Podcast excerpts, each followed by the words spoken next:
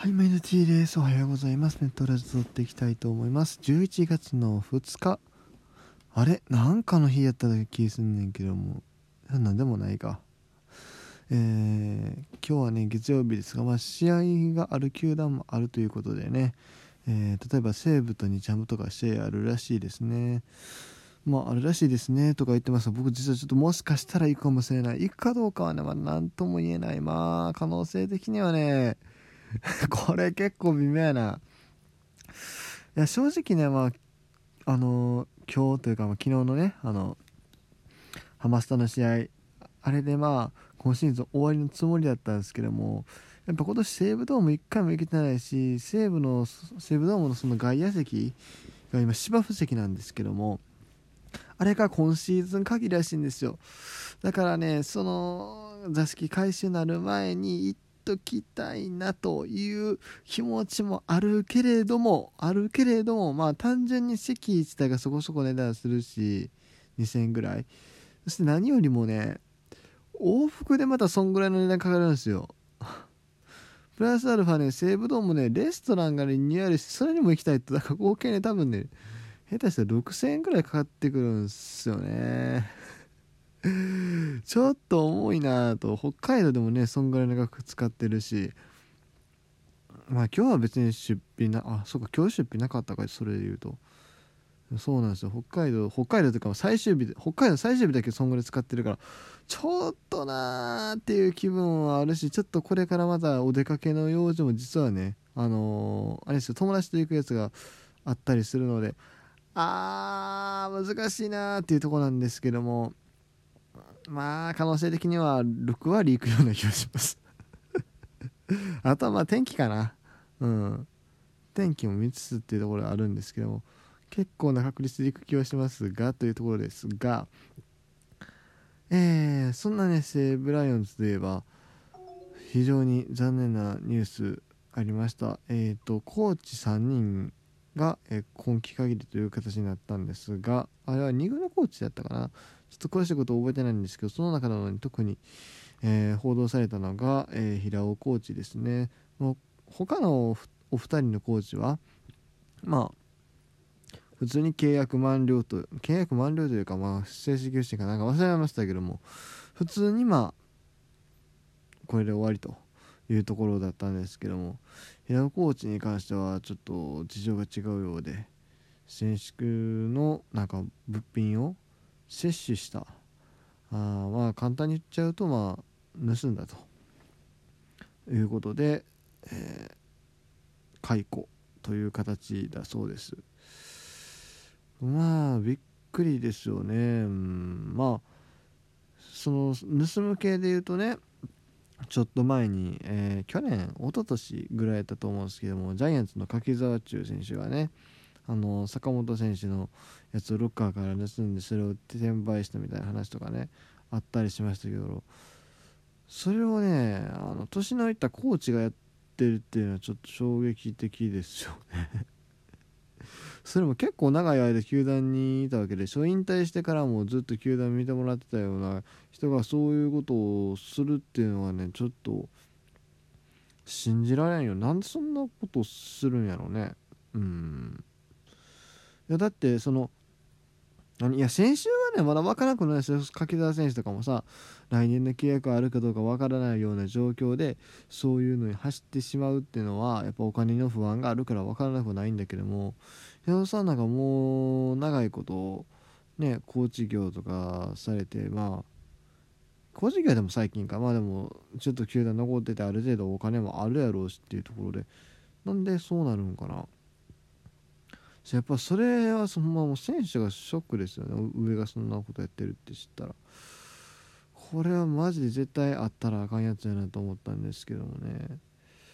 まあでも西武中球団はね結構こうなんだろう。あ悪いことをよく聞くような気がするけど結構情報オープンにしてるところがあってまああのどうやら他球団でも結構その野球選手の接種事件っていうのは少なくないらしいんです。ただそれをね発表しなかったりっていうのは結構多いらしくて。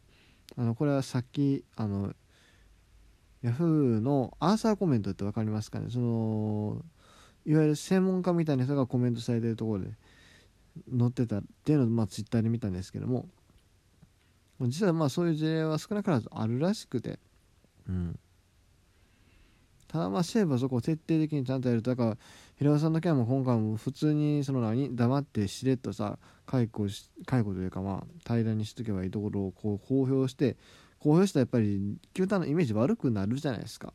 うん、で選手側も別に被害届出す気もないからさそんなガチガチにやらんでもうちわでねそのもみ消すというかそそれぐらいしても全然おかしくないところをねこう公表するっていうところがやっぱ西武って球団きちんとしてるなと、まあ、きちんとしてまあこういうことが起こってる時点できちんとはしてないんだけれども。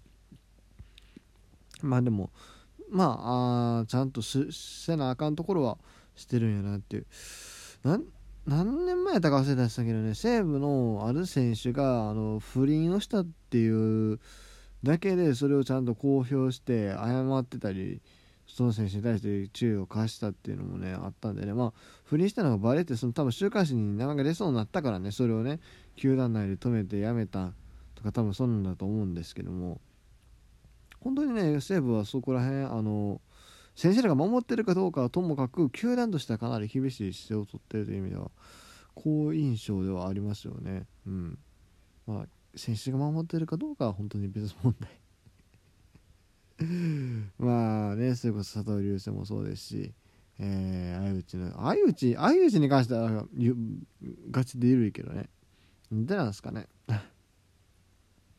というところでね、まあ、そんなこともあったりしましたが、えー、まあ西武ドームね生きたらいいなというところはあるんですけどもパ・リーグは実はあれなんですよね。